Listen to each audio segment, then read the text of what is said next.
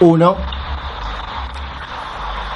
Muy buenas muy buenas noches, muy buenas mañanas, según corresponda. Esto es el capítulo 68 de Sonido Bragueta, el podcast que te acompaña en tus actividades, te acompaña en tus sentimientos, te acompaña en tu vida y en tu muerte. Sonido Bragueta, quien te habla Gustavo Hernán, no está solo, porque del otro lado hay un país, un pequeño país, una aldea pitufa, un país progresista, vanguardista, iconoclasta, llamado Uruguay. Y dentro de ese pequeño país hay un pequeño ser, un eh, pequeño proyecto de ser humano con ínfulas de escritor llamado Ignacio Nacho Alcuri, que en el podcast pasado, eh, según escuchamos todos, estaba esperando que llegue a su domicilio en plena cuarentena montevideana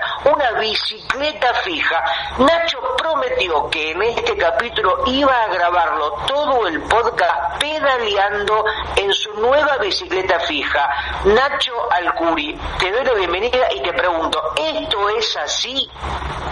Hola Gustavo Sala, querido, eso sí, hace un minuto y 23 segundos que estoy pedaleando sin parar desde mi living en Montevideo.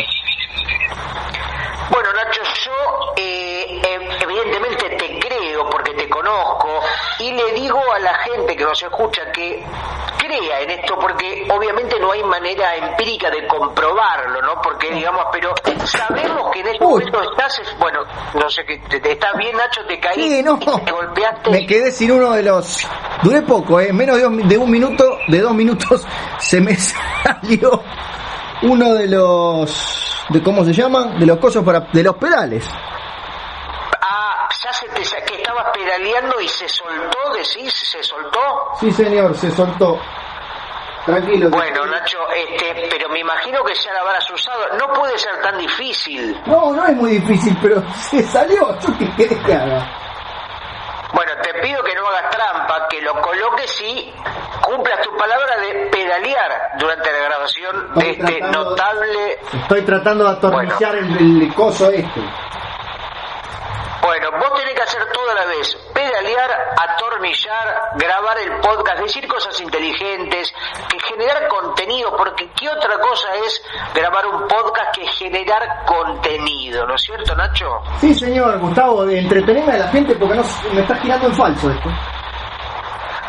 Claro, sí, porque viste que ahora hay que generar contenido permanentemente. Yo me parece que en nuestra vida no hacemos otra cosa que generar contenido. O sea, estamos, nos tiramos un pedo y generamos un contenido por el culo. Sí. Eh, leemos un libro y generamos un contenido para nuestro espíritu. Tomamos un mate y generamos contenido mm, para nuestro estómago, como yo lo voy a hacer ahora mismo. Esto es uno de los fiascos más grandes de la historia de los podcasts mundiales. No aguanté dos minutos, ¿eh? Es una vergüenza. Sí, Nacho, la verdad que había una expectativa creciente. eh, Estoy yendo a buscar las herramientas. Eh, bueno, ya no sé, no sé si imaginarte eh, como una especie de mecánico con las manos engrasadas o, o cómo, si estás, o como una especie de MacGyver muy venido a menos en su peor forma. Las dos cosas, me me he engrasado un poco las manos y ya fui a buscar la caja de herramientas para tratar de solucionar esto. Tengo una pinza, dejo apoyo sobre la bicicleta, el teléfono y el grabador. Y me decía Gustavo que ahora está todo el mundo fascinado con esta generación de contenido, pero no hacemos un peso con él. Bueno, nosotros no hicimos nunca, pero ¿qué pasa con los Bueno, músicos que es hacen sus vivos gratis? Me parece que caímos en la trampa, eh, en la trampa del sistema, somos títeres de este sistema depredador. Y que me parece, lo hemos hablado alguna vez, somos unos ingenuos que creemos en la gratuidad de las redes sociales y de las plataformas de streaming como YouTube y demás, donde en realidad estamos regalando nuestro trabajo, pero bueno, este, mm, lo seguimos haciendo, Nacho. Digo, los abogados no están haciendo vivos de Instagram dando consejos gratis. Supongo que no, supongo que los imprenteros tampoco, que los odontólogos tampoco, que los eh, veterinarios tampoco. Y entonces, ¿por qué los, los, iba a decir los artistas, pero nosotros no lo somos? ¿Por qué los dibujantes y los escritores estamos haciendo estos, estos, es porque somos mejores, es porque somos buenos? Probablemente porque tengamos miedo de quedarnos afuera de no sé qué. Ya casi estoy, estoy ajustando con la pinza el pedal derecho. Nacho, recién hablaba, te presentaba, no sé, se me apareció en la mente el concepto de ínfulas, ínfulas de escritor, decía que tenías. Y me imagino, viste que ínfulas me la imaginé como una especie de nódulo en la garganta, como si fuera una especie de, de tumor, una ínfula, ¿no? Ínfulas de escritor. Eh, para que estoy sentando de nuevo en la bicicleta, pues me cansé más tratando de arreglar el pedal que pedaleando. sí, te veo, me por tu salud. No, no te preocupes, fue una cosa rarísima. Eh, hablando de eso, justamente, por, te contesto y no te contesto, mientras en este segundo vuelvo a pedalear, pero ahora más despacito porque Ah, no quiero romper la bicicleta. Vos avisá porque toda la gente y yo mismo te tenemos que imaginar Sí. grabando esto y pedaleando a la vez. He vuelto. Te decía que encontré unos CD-ROMs de las épocas en las que uno respaldaba todo porque no sabía si internet iba a seguir existiendo. Y encontré, encontré mis primeras historias, encontré documentos de Office con cuentos escritos en el año 96, Gustavo. 96. Hace más de 20 años, Nacho. Eso, ahí tenía ínfulas. Luego me convertí en un escritor hecho y derecho, o por lo menos hecho y un poco torcido hacia la derecha por el, por el problema que tengo con el, con el pedal. Yo me imagino, o mejor dicho, eh, estas ideas que uno a veces propone, en este caso a la madre naturaleza o a la biología, que las ínfulas podrían ser una glándula o no sé, alguna especie de, de, de, de, aviso, de dibujito que vengan en los bebés y que avise de qué se va a tratar la persona. Por ejemplo, ínfula de escritor, ya sabe que va a ser en el futuro un Paul Auster, un Julio Verne, un Gabriel Rolón, un, no sé, un Lovecraft. Vos decís como, Eh, como los metabolitos, ¿Como los qué? ¿Como los qué? los que, los que aparecen cuando te hacen el antidoping. Bueno, sí, o como una especie de manchita de nacimiento, ¿viste como las empanadas que a veces Sí. vienen con una letra, por ejemplo, si es de carne, C, si es de carne picante, CP, etcétera, y que el bebé venga, no sé, por ejemplo, B corta, veterinario. Me, me encanta el, el- el bebé empanada. Un bebé con relleno. El tema que imagínate que, por ejemplo, es que solamente una sola letra viene, porque la naturaleza lo determinó así. Entonces, por ejemplo, vos das a luz, no vos, sino una, una mujer, ponele, da a luz un bebé y viene, por ejemplo, la letra M. Y vos tenés que imaginarte a qué correspondería esa, a qué profesión. Ah, o sea, este, to- todos los que, los el médico el, y el mandadero vienen con la misma marca de empanada. O por ejemplo puede ser mafioso, que es una profesión. O sea, la- siempre son profesiones que va a tener en el futuro. Me gusta porque le, le, le- le deja un poco de, de- de misterio, ¿no? No es que se resuelve todo. Por ejemplo, viene con la letra F y puede ser futbolista, o puede ser funambulista, o puede ser funebrero, o puede ser, no sé, alguna profesión que empiece con la letra F. Por supuesto, de acuerdo a cada país. Por supuesto porque cambia según el idioma. En tu caso, ¿qué hubiera parecido? ¿Una I? ¿Una D? En mi caso hubiera parecido una I de indigente. Bueno, yo decía por ilustrador, pero también. Ah, no, pero no, no, no, no me confundas.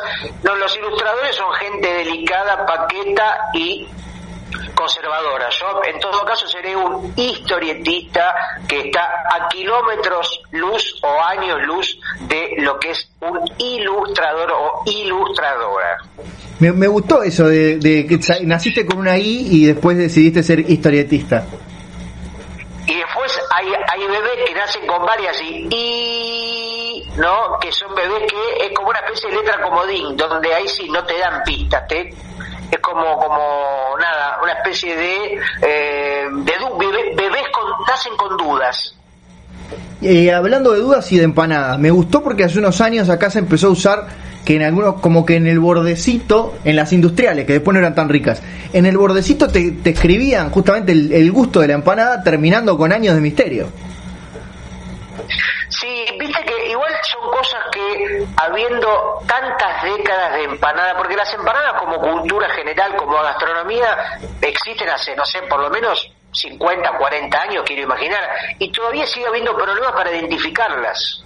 Sí, señor. Eh, también un, un, punto intermedio era una especie de marcadores, como si fueran dry penes, que le ponían como puntitos de colores. Espero que hayan sido comestibles, porque me comí como 10 litros de esa tinta tóxica.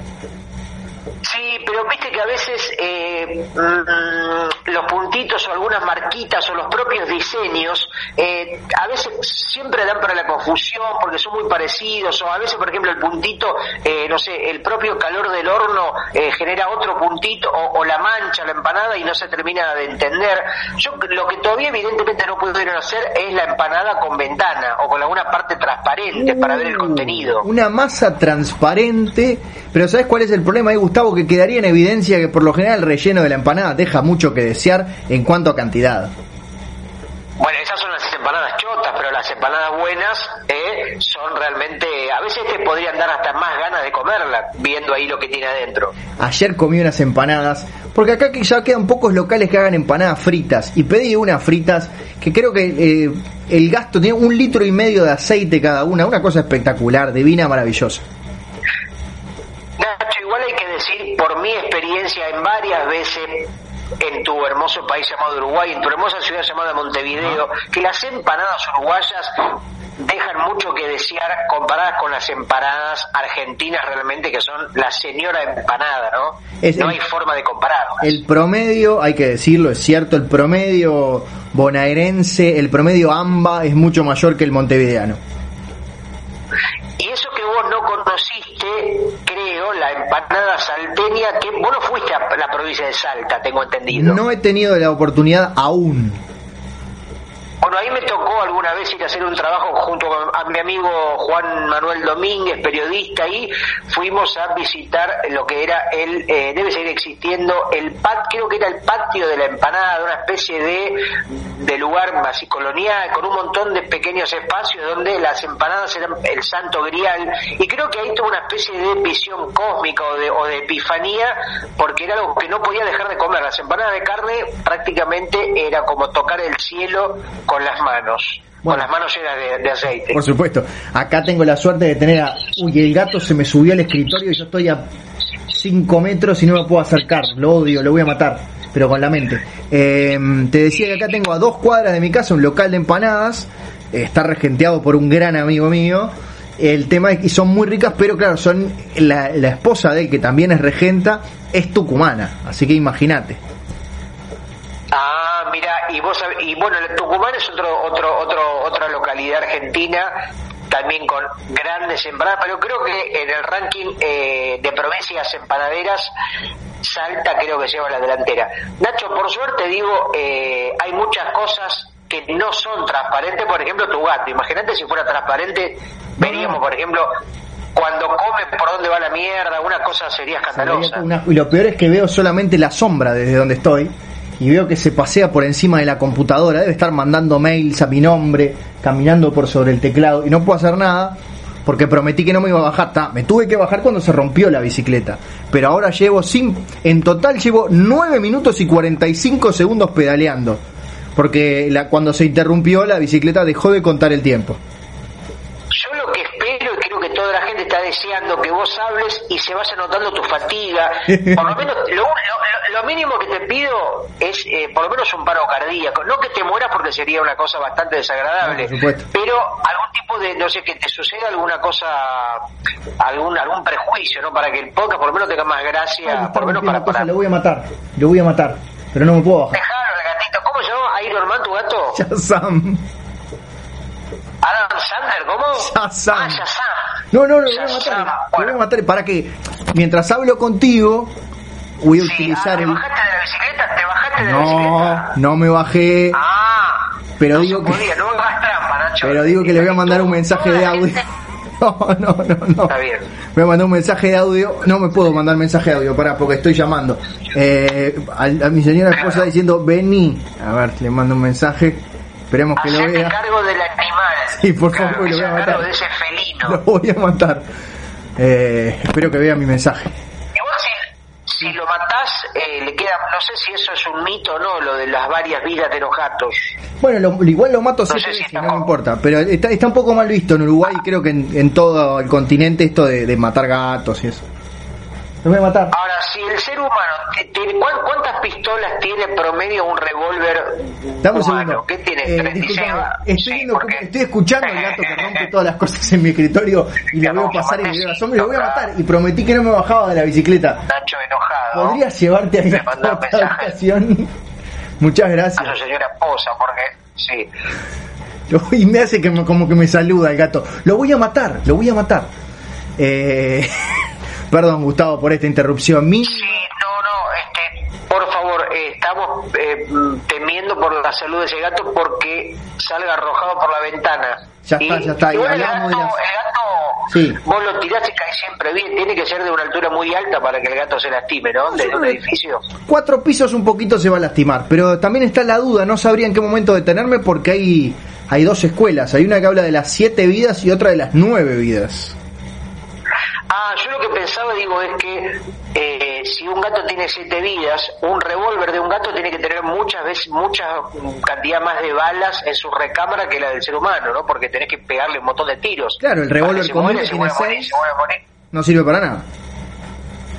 Eso siempre me sentí estafado de pequeño cuando miraba, por ejemplo, en Brigada A o en, o- o en series bélicas, eh, gente disparar miles de balas y nunca se acababan esas balas. Ahí yo me acuerdo que mandaba cartas, documentos a las productoras porque me sentía estafado a mi, a mi buena fe. Por supuesto, y hay dos ejemplos icónicos que si te interesa te los puedo, mientras me queda un poco de, aliento, te los puedo contar. Por supuesto, ha- hablamos solo hasta que te desmayes, por favor. el primero es el de Star Wars, donde los famosos Stormtroopers, que son los malos vestidos de blanco, tienen una fama de ser pésimos Sí. tiradores y durante las películas tiran 18.000 veces y no le invocan a nadie. Sí, ¿y qué? No, hice, hacía la pausa para recuperar el aliento. Y el segundo es el, Ah, caso, es el caso de los dibujos animados de G.I. Joe, donde eh, que eran, eran un grupo de soldados que peleaban contra unos terroristas, que primero los lo que disparaban de los, de los lo que salía de los rifles eran como unos láser, porque era lo único que les permitía para era un programa para niños. Pero además, por ejemplo, si si, romp- si destruían un avión a, a- a- a disparo de láser, siempre veías el paracaídas que significaba que nadie moría en esa serie. Igual en el dibujo animado creo que hay otra lógica, creo que no entraría en esta cuestión. Yo recuerdo, digamos, cosas más... Eh, Brigada por ejemplo, ¿no? ¿Cómo se llamaba en Uruguay? Que era, era Los Los, Magníficos. Fantásticos. Los ma- exactamente, los magníficos, eh, donde se enfrentaban a grupos terroristas completamente maléficos y siempre les disparaban al lado de los pies, ¿viste? Parecía que disparaban como para asustarlos, más que para matarlos directamente. Y lo mismo pasaba con los vehículos. Nunca era que explotaban los vehículos, sino que explotaba como el piso y el, el auto salía volando por los aires, pero nadie se moría. Yo imagino que habrá mucha que habrá muerto realmente porque habrá pensado que lo que pasaba en las series era lo que pasaba en la vida. Entonces decía, bueno, se- seguramente la gente dispare al piso y después iban y en la vida real te disparaban al medio de los ojos. Sí, yo calculo que se deben haber muerto más dobles de acción de los magníficos que enemigos en los guiones de los magníficos. Hablando de muertos, eh, imagino que estarán todos muertos ya, ¿no? Los actores. Me acuerdo, mira, te los digo por orden de aparición. Eh, George Piper, Aníbal Smith. Muerto. Didi Benedict como, como Faz. Eh, bueno, Mario Baracus como el señor T. No, al revés, T. al revés. Eh, ah, es verdad, Mr. T como Mario Baracus. Sí. El señor T. Y después estaba eh, Dwight Schultz como Murdoch, el loco, que El era loquito. como el, el, el, loco que siempre lo, le hacía la vida imposible al negro Mr. T. Sí, señor. ¿Y quién más? Sí, bueno. Y, ah, y estaba Melinda Culea, Sí, que era una especie de ayudante del grupo. Exactamente, no quería que te olvidaras de Sí, sí. Uno de los mejores apellidos de la historia de las series chotas de los ochentas. Sí, señor. Estoy viendo. Era Sí, ¿qué estás viendo, Nacho? Mucho me imagino que no podrás ver porque estás en una bicicleta fija, estás pedaleando y no, me imagino que verás lo que ves todos los días. Claro, no, justamente cada tanto reviso los pedales para que no se rompan de nuevo. En esto que fue el comienzo más bochornoso de la historia de Sonido Bragueta, y miren que tenemos comienzos bochornosos. Tomando, mientras vos pedaleas en una bicicleta fija, yo estoy tomando un mate fijo, obviamente digo un mate como siempre, porque el mate está fijo y estoy sobre una silla fija y estoy sobre una mesa fija y todo lo que tengo es fijo. ¿Viste, Gustavo, hablando de fijos y de mate? Porque me hizo acordar a tu amigo Matthew. Sí. Que ahora los, las, las, los experimentos en vivo que hemos hecho quedan para siempre en Instagram. Es raro como un poco las políticas de las plataformas y de las empresas como Instagram, y YouTube y Twitter, cómo deciden y a partir de qué cuestiones deciden sus, políticas, ¿no? De pronto un día tiene una configuración, de, de pronto al otro día pasa determinada cosa, habrá una especie de comité de mesa redonda que se deciden a, a, ver eh, qué sucede, qué se puede hacer y qué no. No sé, lo único cierto es que, que el último Bragueta Live que hicimos por Instagram todavía se puede ver y se va a poder ver en arroba tintadown, que es tu cuenta de Instagram, porque, porque no se borró a las 24 horas ni se borrará jamás efectivamente hasta que Instagram decide decida que sí se puede borrar y este así va a suceder. Digamos que tampoco tenemos mucho poder de decisión en ese tipo de cosas no somos apenas como lo dijimos hace un rato eh, actores de reparto de una película mala, Nacho, que se llama Vida. Somos actores y queremos actuar. Y hablando de, malas decisiones, tengo que contarte la peor decisión de todas que tomé hoy tempranito. Eh, a ver, no me puedo imaginar de qué se tratará. Bien, viste que hago siempre las pausas para recuperar el aliento, ¿no es, no es para dejarte participar, no es porque extrañe tu voz. Igual hasta ahora venís bastante bien, ¿eh? Recuerda que son solamente tres horas de pedaleo. Hoy sabemos que le dijimos a la gente es una versión extra large, así que seguramente terminarás completamente agotado. Pero adelante, te escuchamos. Hoy no vamos a romper ningún récord. Cuando, eh, resulta que en Montevideo decidieron los días domingo, creo que entre las 10 y las 18 horas, cortar eh, en la rambla, cortar el sentido que va el de la derecha, como que dice, que está más cerca del mar y transformarlo durante esas ocho horas en una peatonal o en un lugar de esparcimiento para peatones. Sí. Y bueno, hasta allí fuimos con la señora que me ayudó a, a sacar el gato de mi escritorio y estuvimos más o menos una, entre dos horas y media y tres horas caminando, sabiendo que después se iba a venir este sonido bragueta sobre ruedas. Claro. O sea, hermoso día para caminar tres ah. horas.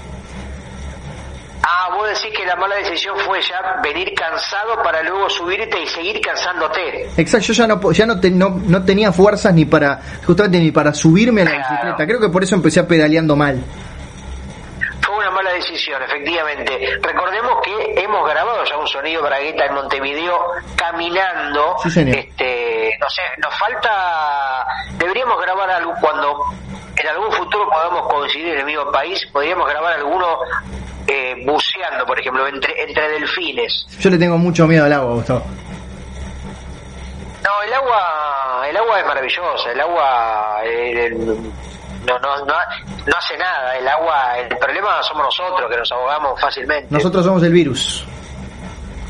Efectivamente, eh, hablando de eso, vos sabés que viste que se habla siempre de, o se hace la analogía de Internet como un gran océano digital como un grano océano. Efectivamente, bueno, eh, ya hay un, un ahogado que se ahogó en internet ayer a la noche. No te puedo Y eso que, están todas las, todas las medidas de seguridad. Sí, sí, pero bueno, pero viste, evidentemente en algún momento alguien se iba a ahogar porque Internet te sobrepasa, bueno, te, te ahoga la información, te ahoga todo y bueno, este, ya hay que lamentar la primera víctima. La segunda voy a hacer yo, Gustavo. Probablemente. Eh, sí, a mí lo que me gusta es que ahora todo tiene protocolo. ¿Decís a la hora de entrar a internet?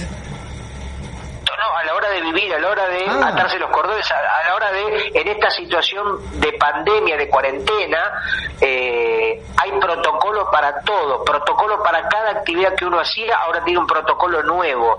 Por ejemplo, ¿tenés, ¿tenés un protocolo para ponerte el barbijo antes de salir? Sí, sí, mi protocolo para ponértelo, o sea, acá, en, acá en, en- en este barrio, porque a veces hay protocolos por barrio Sí, señor. bien focalizados, acá hay que agacharse, Ajá. hay que meterse un dedo en la nariz, Sí. hay que eh, meterse otro dedo en el culo y meterse el dedo del pie en la boca y meterse el barbijo y salir en cuatro a la calle. Hacer media cuadra, te levantás y ahí seguís caminando no- normalmente. Son medidas de seguridad. Pero y, pero ¿y las manos no se te ensucian caminando en cuatro patas? Y sí, pero bueno, todo protocolo tiene sus riesgos también. Si no, Sí, viste, si, si, si no, quédate a dormir la siesta y no salgas menos, o sea, no vivas. La vida, la vida es, la vida es riesgo puro, viste. Estoy sacándome una foto para, para poner en alguna parte, va a salir obviamente movida, de Sonido Bragueta, testiguando que este, este programa está siendo grabado desde la clandestinidad de la bicicleta fija. ¿Sabes cuántos minutos llevo pedaleando, Gustavo? Y yo creo que unos 12 o 13 minutos puede ser. Eh, eh, 22 minutos llevo pedaleando.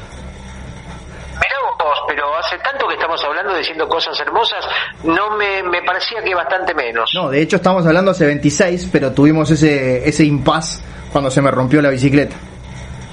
Es verdad. Y vos cuando vas, eh, imagino que no será la primera vez esta, ya la venís usando, ¿no? Es como la segunda o la tercera vez. Cuando vas eh, en la bicicleta fija, cuando vas, iba a decir avanzando, pero cuando vas así en el mismo lugar siempre, Sí. eh, ¿te imaginas que te imaginas paisajes, te imaginas países, escapás de la realidad o mirás la misma mierda de siempre? Yo por lo general me imagino a mi cardióloga, que fue la que me dijo que hiciera ejercicio, y, y hago como una especie de muñeco vudú virtual de ella, y le clavo, no sé, de alambre de púa y lo que sea, básicamente. Ah. A mí lo que me gusta, Nacho, es que los españoles le dicen puto a todo. Es cierto, lo usan como, como adjetivo aumentativo. Me parece excelente y me gustaría también que nosotros lo pudiéramos usar.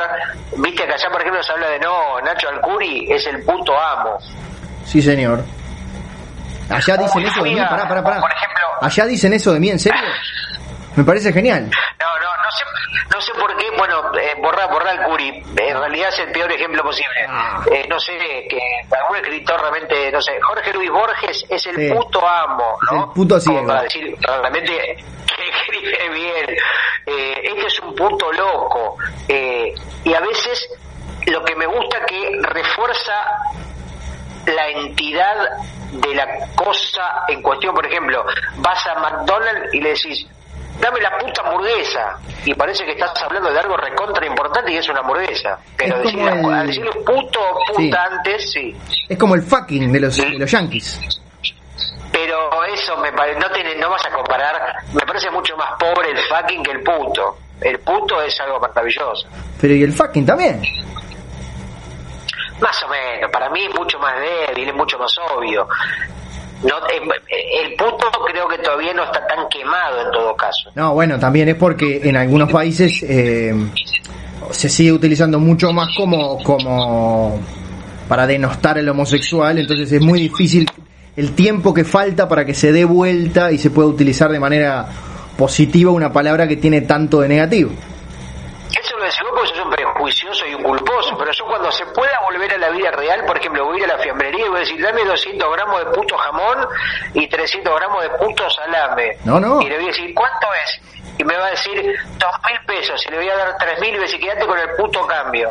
Es que está perfecto. El, el tema no, no sos vos ni soy yo, es la sociedad que, que está, se, ha, se, ha acostum- se ha mal acostumbrado a la utilización de algunos vocablos, Gustavo querido. Vos te referís, te referís a la puta sociedad. Exactamente. Páez en su tema eh, Ciudad de Pobres Corazones, en esta puta ciudad todo se incendia y se va. Claro, Algo pero en ese caso no lo decía como algo positivo.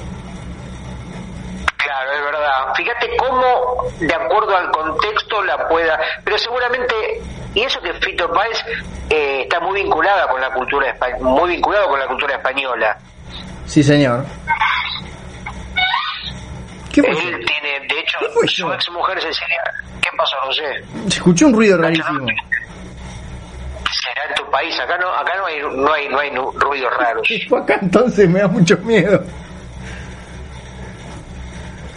No tengas miedo, Nacho, no estás en una actividad paranormal, estás apenas pedaleando. una bicicleta que ni siquiera es real, es fija. Pero, o sea, voy menos de media hora pedaleando y ya escucho cosas que donde no las hay. Eh, y sabes qué otra cosa me gusta de, de España a nivel así, terminologías coloquiales. Joaquín Sabina. Ah, Joaquín Sabina parece que va a estrenar un documental que vi por ahí que se estrena, no sé si mañana o cuando, un nuevo documental sobre Joaquín Sabina. Un divisor de aguas, ¿no? Porque a mí me gusta sobre todo la primera época, pero hay gente que le parece algo inconfesable, como una especie de eh, placer culposo o algo intolerable. Antes de que hables de esas cosas en España que ibas a decir, no estoy de acuerdo con los placeres culposos. si te querés escuchar un tema de Britney Spears, no tenés por qué sentirte culpable. Mové la patita y baila. No, yo, no lo digo por vos. Parece, me parece un concepto pelotudo como el consumo irónico y otras cosas de las que estamos en contra. ¿Te gusta o no te gusta? Punto. No hay nada culposo ni nada irónico. Lo que iba a decir es que el concepto de mojarse. Viste que, por ejemplo, no sé, está una entrevista y alguien no quiere hablar de política y el, entrevistador dice, dale, mojate, mojate, decí quién sos, decí a quién votás. Como jugarte, mojate, el concepto de mojarse. No lo conocía, lo estoy aprendiendo por vos, que sos mi, mi español favorito y después viene Aldeguer. Es maravilloso, sí, sí, no, seguramente eh, Joaquín Aldeguer se debe mojar en sus caricaturas, se debe, digamos, él pone lo que hay que poner, ¿no? Pero, acá podría ser, pero también acá hay, acá hay un concepto que es bastante machista, esta cosa de poner huevo, ¿viste? También es muy futbolero esa cosa, eh, vos no tenés huevo. Yo en realidad estaba pensando en el tirate al agua. Bueno, un poco es, o tirate a la pileta. No sé si en España usan el tirate a la pileta, que un poco es, más rioplatense. Pero bueno, la consecuencia es mojarse, justamente. Efectivamente, fíjate cómo la imagen en, realidad, el concepto es el mismo y tienen diferentes definiciones, pero el concepto de mojarse, incluso me gustaría que cuando uno se juega, se moje realmente, de pronto tu cuerpo se moja. O sea, pero eh, es que mucho. Ah, ojo, también estoy pensando etimológicamente. También puede tener que ver con eso de que si haces algo que te resulta tan difícil, seguramente sudes como un cochino mientras lo haces. Ah, no lo había Bueno, es lo que pasa, lo que le pasa, lo que le pasó al Capone, por ejemplo. Viste que a veces hay gente que detecta, la gente que, por ejemplo, que mm, cometió un asesinato en un juicio, eh, transpira más que el, la gente que esconde un crimen es muy transpiradora. Claro, y acá tenemos, acá, en muchos lados existe la expresión sudar como testigo falso. Qué linda expresión, sudar como testigo falso. Es casi una, casi una sinopsis de una película de Netflix. Sí, señor, yo ya me estoy sacando el busito, estoy quedando solo en remera. Vos estás sudando como escritor en bicicleta fija. Exactamente. No puedo más, ¿eh? Y voy, no llegué a media hora todavía de bicicleta.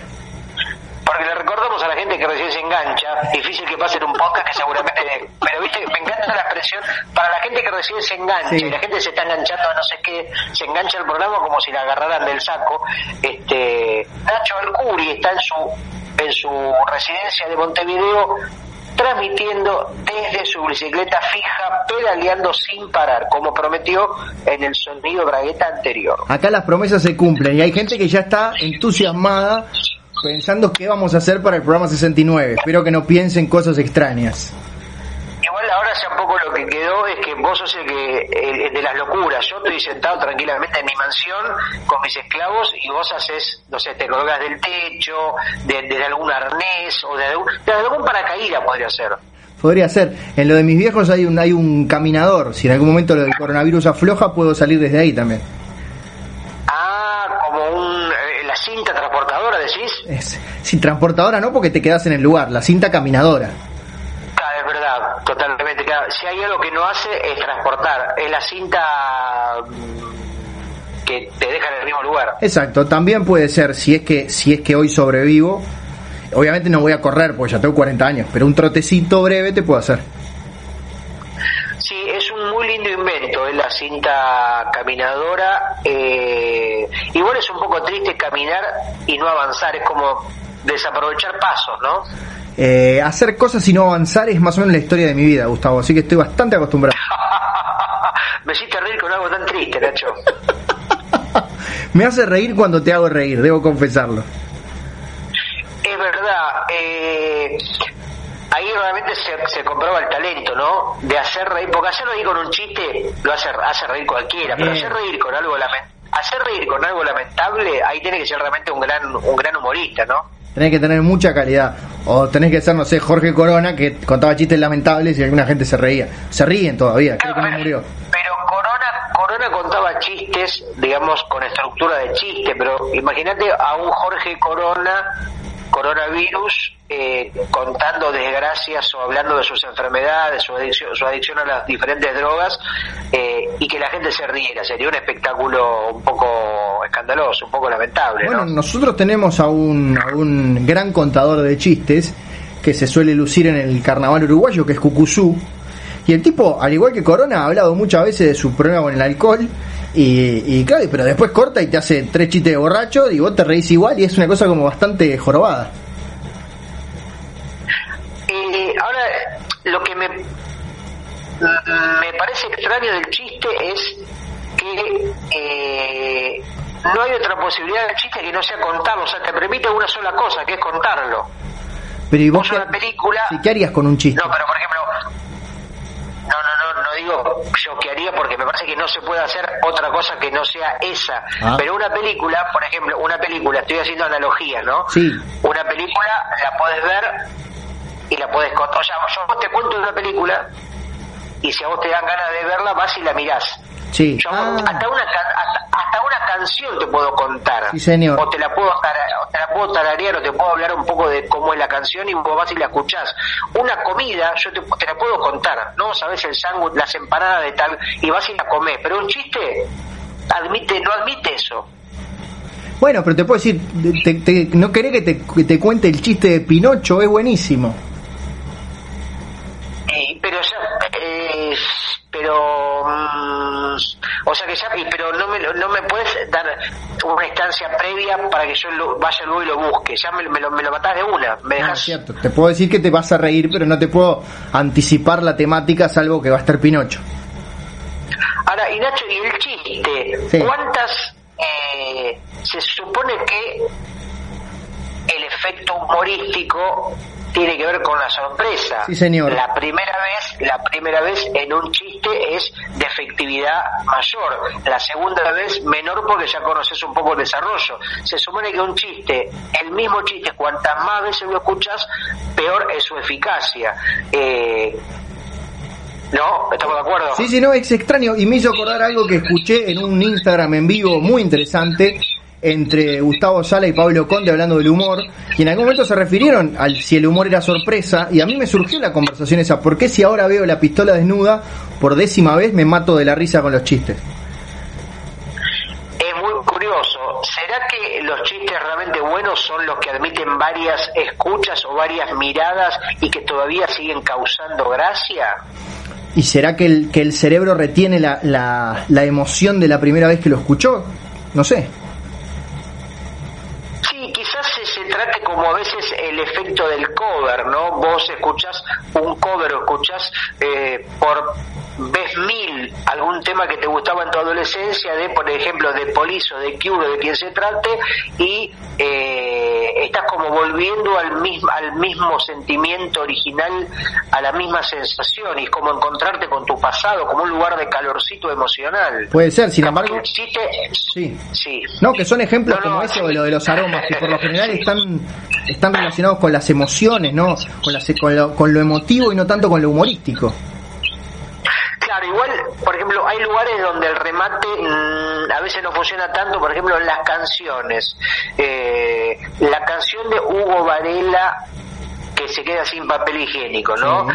Eh, cuantas más veces escuchas el remate de que se termine limpiando el culo con la corbata, ya es como que pierde bastante sentido la canción, me parece, ¿o no? Claro, pero si tomás, por ejemplo, Bo Cartero del Cuarteto de Nos, yo creo que hay chistes que funcionan Sí. una y mil veces.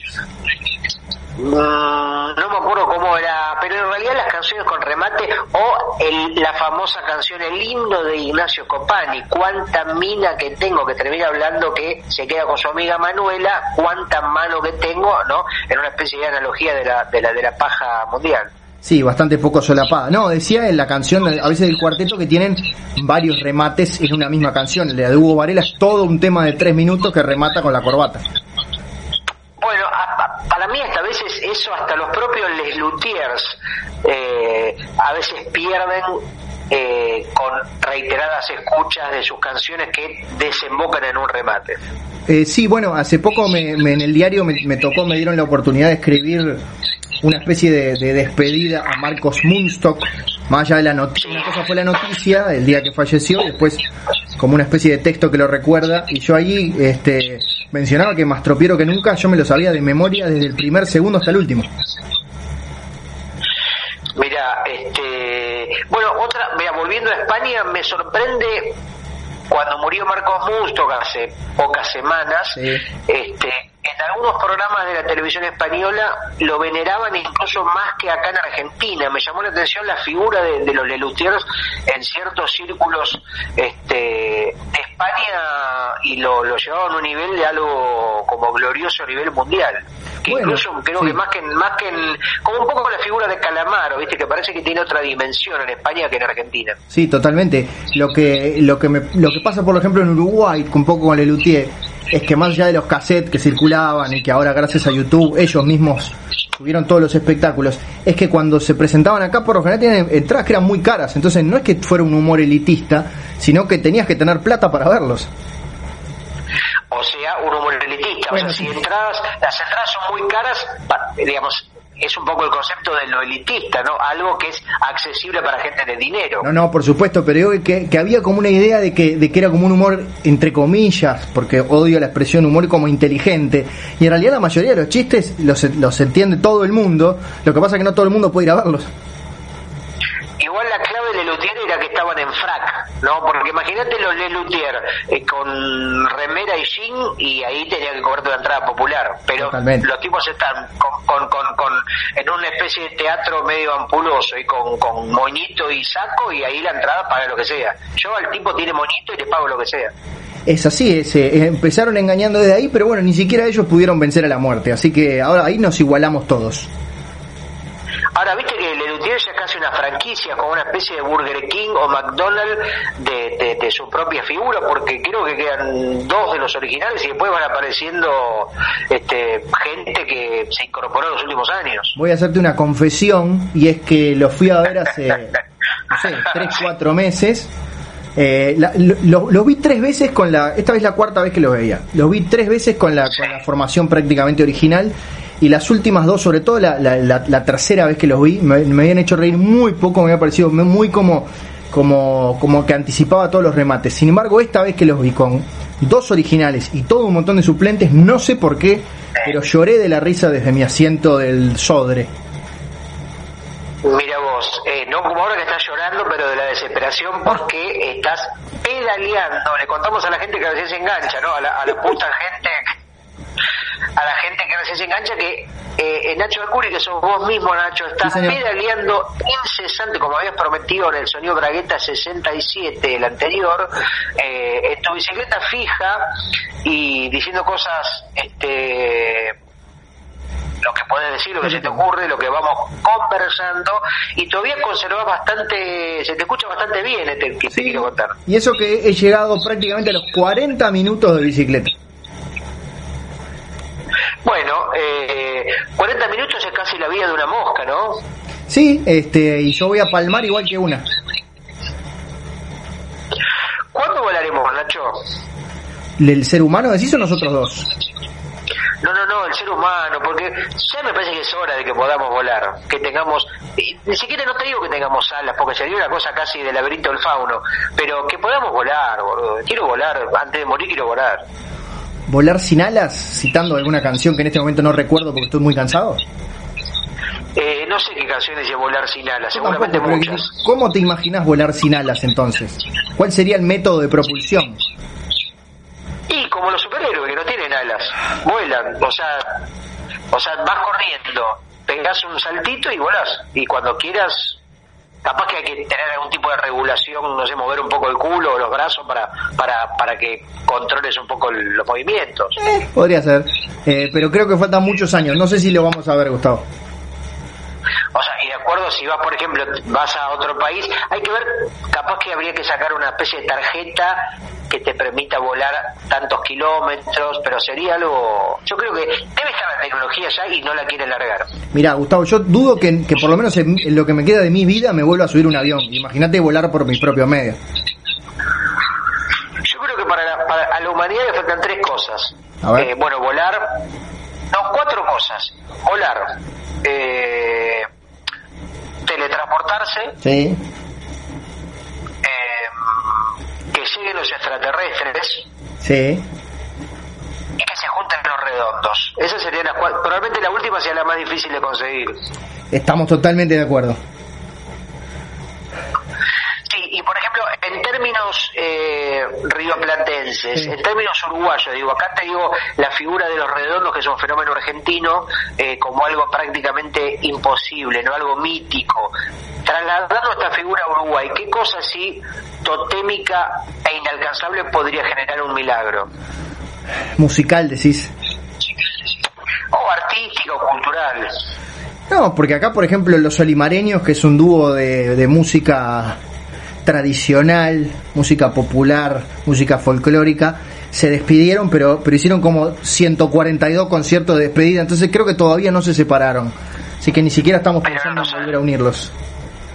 Pero los olimareños tengo entendido que no hay una historia de traición, de separación, de una cosa de, de oscuridad como si tienen los redondos en su historia. Ah, yo no sabía de traiciones y oscuridad en los redondos. No, bueno, se separaron, viste que los redondos prácticamente eran una sociedad de tres, el Indio Solari, Sky Bailinson y la negra Polly, esposa de Sky, guitarrista y un poco como la manager histórica del grupo, como una especie de, sociedad de, los verdaderos dueños del grupo, ¿no?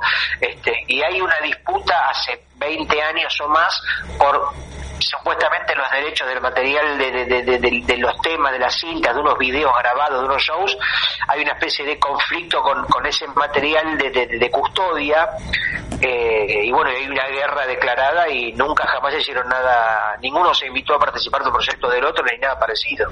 O sea, como, como siempre, el dinero es el gran enemigo del arte. Estuve leyendo hasta hace muy poquito la biografía del Indio Solari, en realidad es una especie de gran y de larga entrevista, eh, y aparece esto y el propio Indio dice, acá no es la plata, es un tema de custodia artística, no de diferencias en cuanto a la custodia de ese material, que hace años que está este como para alargar y nunca se nunca se editó, nunca se vio. ¿Qué material audiovisual entonces? Porque música sí se editó. Claro, la, la, filmación de una, la filmación de una serie de shows. Ah. Bueno, queremos este darle transmitir tranquilidad a los oyentes de Sonido Bragueta y es que posiblemente con Gustavo nunca nos peleemos por dinero. No, no, no, no, efectivamente. Eh, sí, efectivamente. Eh, pero bueno, eh, sí. Estoy por llegar a los 45 minutos, Gustavo. Me hiciste reír. Sí, este, eh, efectivamente, Nacho. Bueno, ¿qué otra, ¿cómo anda la pandemia por Uruguay? Bastante flexible, ¿no? Eh, es que nunca fue obligatorio el encierro. Yo ya me saqué los lentes porque se me caían por el sudor. Eh, ahora con estas, con estas nuevas acciones como la de abrir un poco la rambla, hacen que la gente salga antes de que vengan los fríos, pero bueno, como hay mucho espacio abierto, eh, no es que te topabas, no es que te chocabas con otros transeúntes ni que te respiraban en la nuca transmitiendo COVID.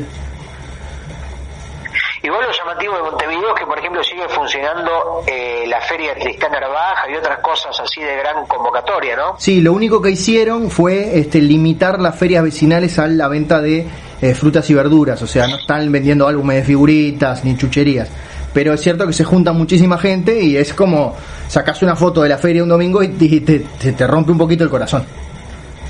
Igual, viste que todo lo que, eh, digamos, Uruguay tiene una escala que es justamente a uruguaya. Se supone que un, coronavirus uruguayo es un coronavirus buena onda, que se toma un mate, que te da una palmada en la espalda, que a lo sumo te produce un poco de caspa, pero tampoco te va a matar. Que te contagia, pero que los síntomas los ves en 8 o 10 meses. El coronavirus querer que te contagie y te dice, pará, que estoy tomando los mates, me rompa las bolas. O sea, es un coronavirus un poco más moderado, ¿no? Un coronavirus que va a su, a su ritmo. Sí, señor, pero hay que aclarar que más allá de todo esto, lo que sí siguen cerrados son, por ejemplo, obviamente todas las salas de espectáculos, salas de cine y los centros comerciales. Eso sí extraño mucho realmente, Nacho, ir al cine, más que ver películas, porque a mí lo que me gusta del cine es justamente lo que no es la película. La comunión. No, la comunión lo tomé cuando era muy pequeño, pero ir al cine, eh, la butaca, la entrada, eh, tropezarse con las escaleras cuando vos no ves nada y la gente que tose, el pochoclo en el oído, eh, los trailers de las películas que no vas a ver. Después cuando ves la película me parece lo menos interesante. Sí, a mí en realidad lo que, lo que más extraño del cine es esa cosa de, bueno, ¿sabes lo que? Empezó la película. Si, si querés mandar un mensaje, te jodés. Si querés ir al baño, te jodés. Lo que sea, no vamos a poner pausa por vos. A mí lo que me deprime que pasa en algunos clubes más o en algunos cines mm, más culturales o más de autor es cuando justamente entras y em, empieza la película de una. No hay ritual, no hay una especie de eh, previa donde te muestran cosas. Prefiero saber publicidad de empanada, pero que dame algo, dame algo más. Eh, es como que, como que, como que te la mandan a guardar sin darte siquiera un besito. Claro, dame un poco de cariño antes. Me parece, me, me genera, ya no la veo bien, la, la veo, me, me, me, predispone mal la película. Si te sentás y una producción de Tristan Pictures y arranca y Al Pacino en eh, Las Peticias más golosas del mundo con Carmen Barbieri, Natalia Oreiro y China Zorrilla. Porque recordemos. Sí. No, no, digo que me ves como una cosa media abrupta, viste, que entras así como una especie de patada a los ojos. Digo, recordemos que ni siquiera pasaban los VHS eso. Justamente, para mí lo mejor de la vida es la, previa, en todo. Todo tiene que tener su, ¿no? El, el periodo de acostumbramiento, el juego previo, todo. Ustedes tenían, eh, perdón que te saque un poco de ahí, pero me quedé colgado y tengo, este, estoy sufriendo. Ustedes tenían también la, musiquita antes de empezar la película, antes de empezar los cortos, antes de empezar el, en el VHS. La de pam pam pam pam pam pam pam pam pam. No, no sé de qué película habla, pero me acuerdo de eh, muchos casos vos alquilabas un VHS y venía una especie de mm, campaña antipiratería. Sí, sí, sí, no, pero digo, por, ejemplo, no me acuerdo si eran los de Halven. No sé si eran uruguayos o, eran del Río de la Plata. No, no sé de qué estás hablando. Ahora, vos alquilabas un, de, por ejemplo, alquilabas Volver al Futuro en VHS y no te venía con un tráiler de otra película, ¿o sí? Eh, ah, ahora me vino la duda. Me parece que no. No, claro, los DVDs sí traían porque los podías adelantar. ¿Y habrá, por ejemplo, o habrá habido eh, algún, por ejemplo, tipo ruleta rusa o video random donde vos alquilás y la que te toca, te toca? O sea, es una especie de eh, paquete o de caja genérica, tipo marrón, donde no dice nada y la pones y la tenés que ver. Bueno, que ver o ver. Me hizo acordar algo que hacían, no sé si eran de Strand o en alguna librería conocida, que tenías como unas recomendaciones que el libro te venía en un, en un papel marrón y de repente lo único que decía era ciencia ficción. Entonces, si a vos te gustaba la ciencia ficción, comprabas ese libro y chao, sin saber lo que había dentro. Posta, ¿eh? Y porque la vida, viste, la vida si no es muy predecible. Si, si todo el tiempo vamos a consumir lo que nos gusta, eh, así es muy fácil la vida. ¿Qué estás leyendo vos, por ejemplo?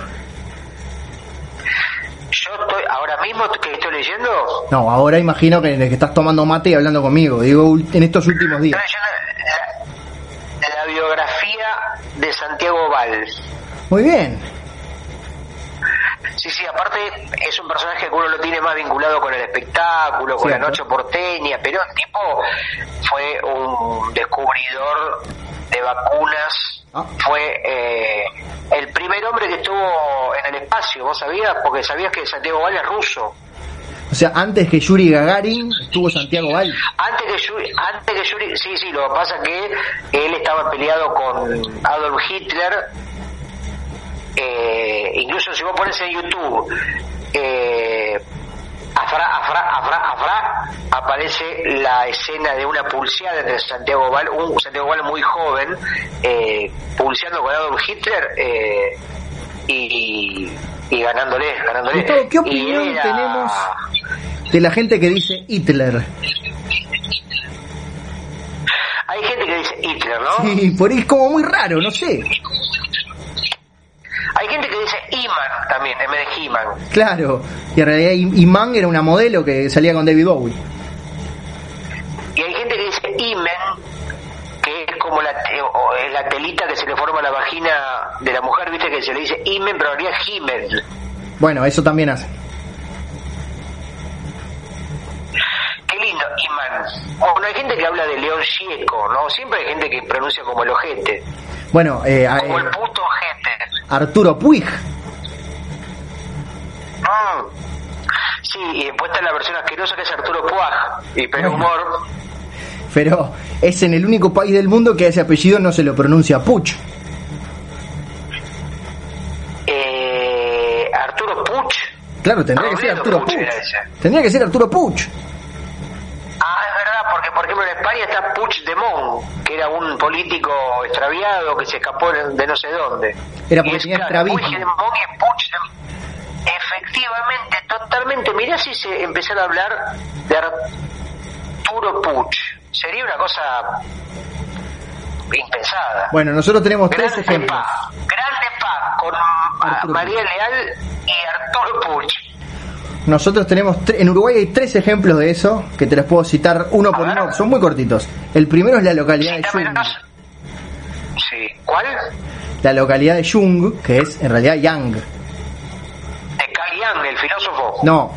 Y-O-U-N-G, joven. Ajá. Ah, sí, mira, Forever Young, Forever. Jung. Acá le decimos Jung. Después tenés a un actor de teatro que se llama Roberto Jones. Roberto Jones. Sí, qué lindo, qué lindo apellido. Roberto Jones. Jones. Y por último tenemos una marca de este, calefones, que en realidad son termotanques, pero nosotros utilizamos mal la palabra, que es James, en lugar de James. Ajá. Llames ya, como decían en Sprayet. Sí, señor. Así que nosotros conocemos de eso de la mala pronunciación. 50 minutos, La Gustavo. mala, pronu- la mala pronunciación podría ser una película de Almodóvar, ¿no? Sí. Donde la gente, todo el tiempo la gente hable mal. Acentúe, ef- acentúe donde no corresponde. Eh, Con las etcétera, actuaciones ¿no? de Arturo Puig y de Roberto Jones. Imagínate, entra Arturo Puch y dice, hostia, tío. Y hace una pausa. Ah, bien, bien, una pausa dramática. Y porque es un drama de Almodóvar, viste que Almodóvar tiene dramas, melodramas y películas cómicas que quizás no son las mejores. Sí, Hay una que no vi que es Los Amantes Pasajeros, o sea que la denostaron tanto que no me dieron ganas de verla, Nacho. A mí me faltan como Una de 22 sus- películas de Almodóvar.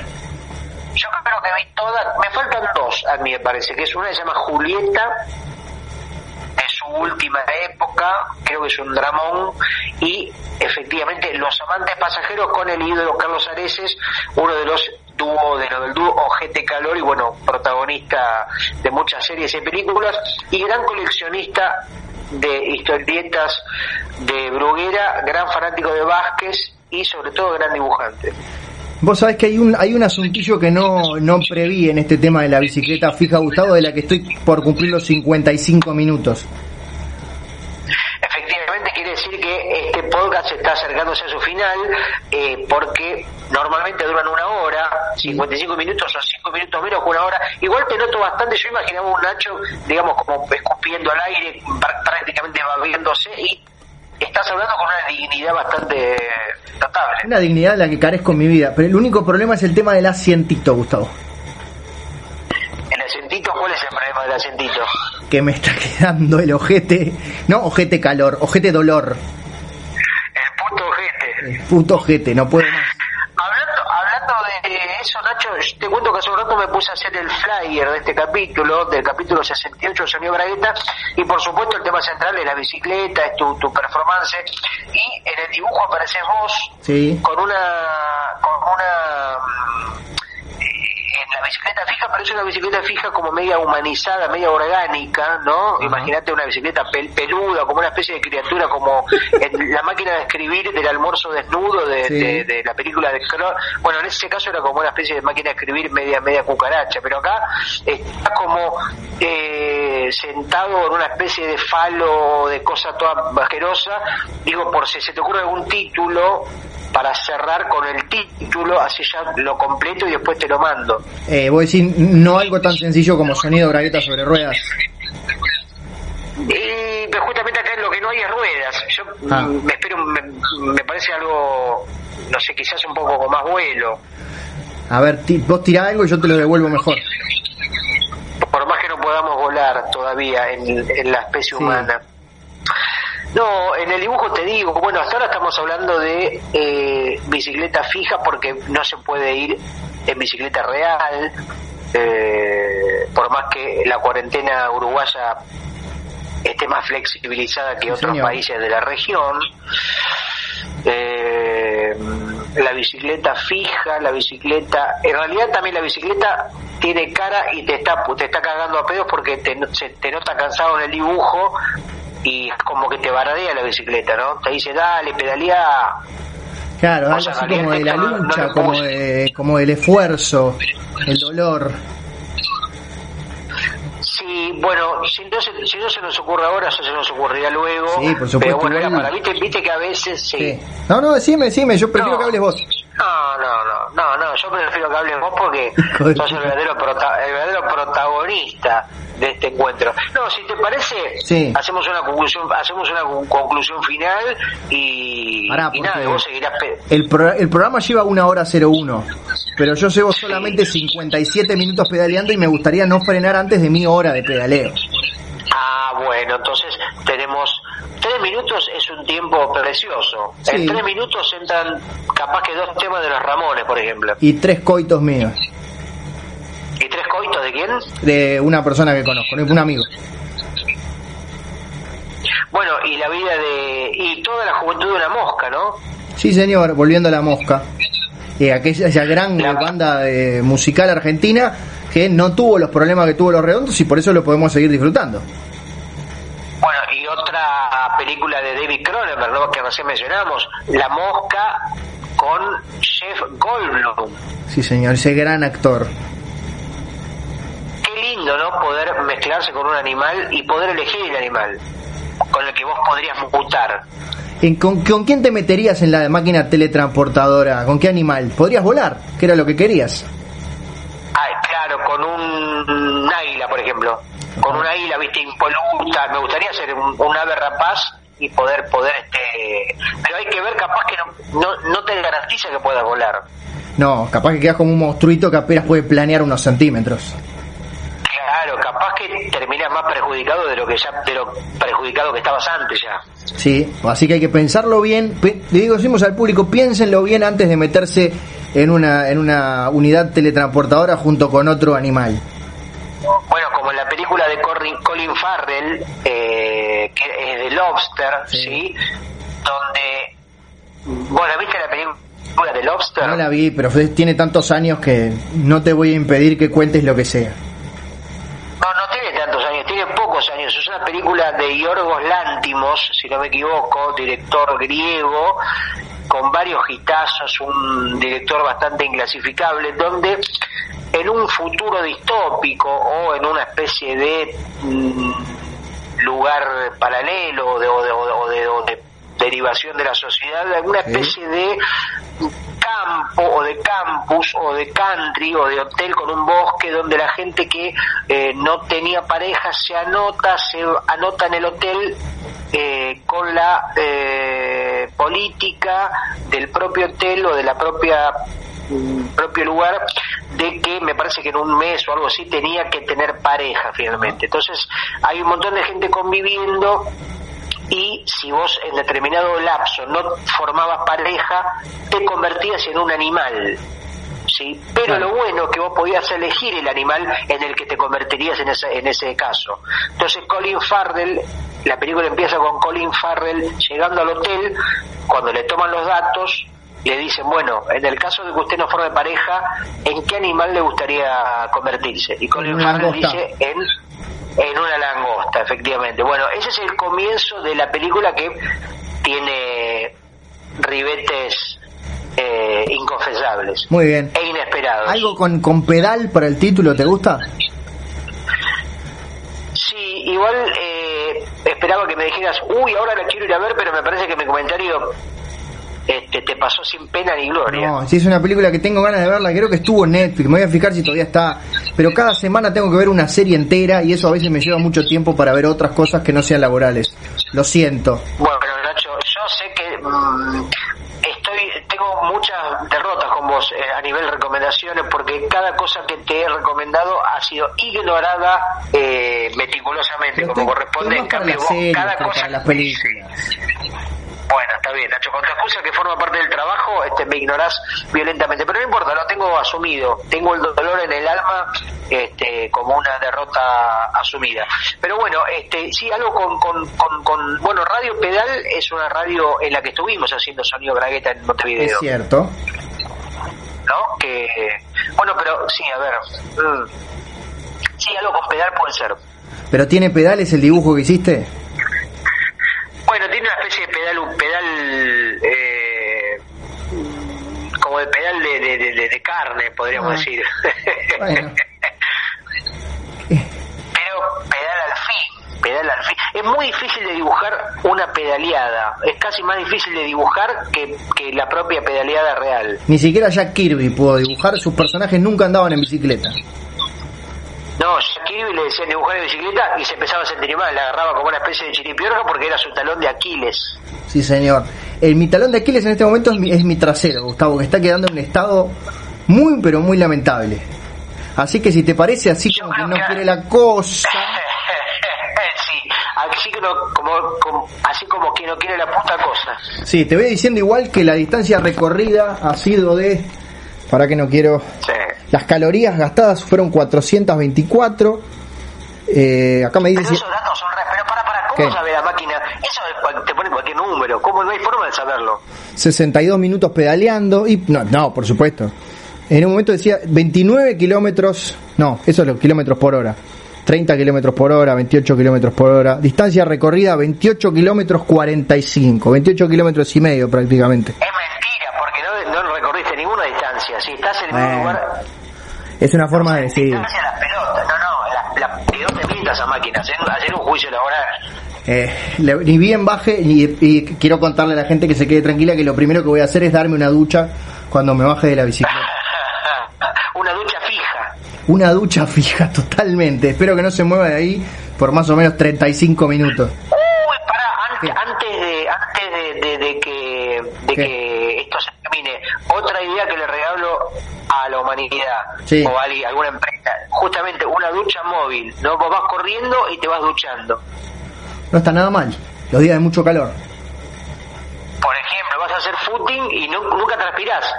Porque haces gimnasio, corres y te estás bañando permanentemente, o sea que estás como al mismo tiempo generando limpieza. Me gustó, me gustó mucho la idea y ya estoy eh, saliendo a patentarlo en mi bicicleta fija, así que nunca voy a llegar a la oficina de patentes. Bueno, Nacho, felicitarte por tu, audacia, tu valentía y cumplir tu palabra. Toda la gente que está del otro lado creo que reconoce este esfuerzo que estás haciendo, que has hecho de haber grabado este capítulo de Bragueta Sonido pedaleando como habías dicho hace unas semanas, así que por mi parte nada más, dejarte a vos el cierre y tu paro cardíaco inminente. Muy bien, yo le digo a la gente que posiblemente esto no se repita, no digo al aire, sino en ningún otro momento de mi vida. Ya le he agarrado tanto asco a la bicicleta fija que jamás volveré a subir.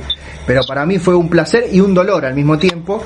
Y con Gustavo ya despedido, me despido yo. Hasta la próxima y estoy viendo cómo hago con las manos para poner stop al mismo tiempo en la grabación y en la llamada de WhatsApp.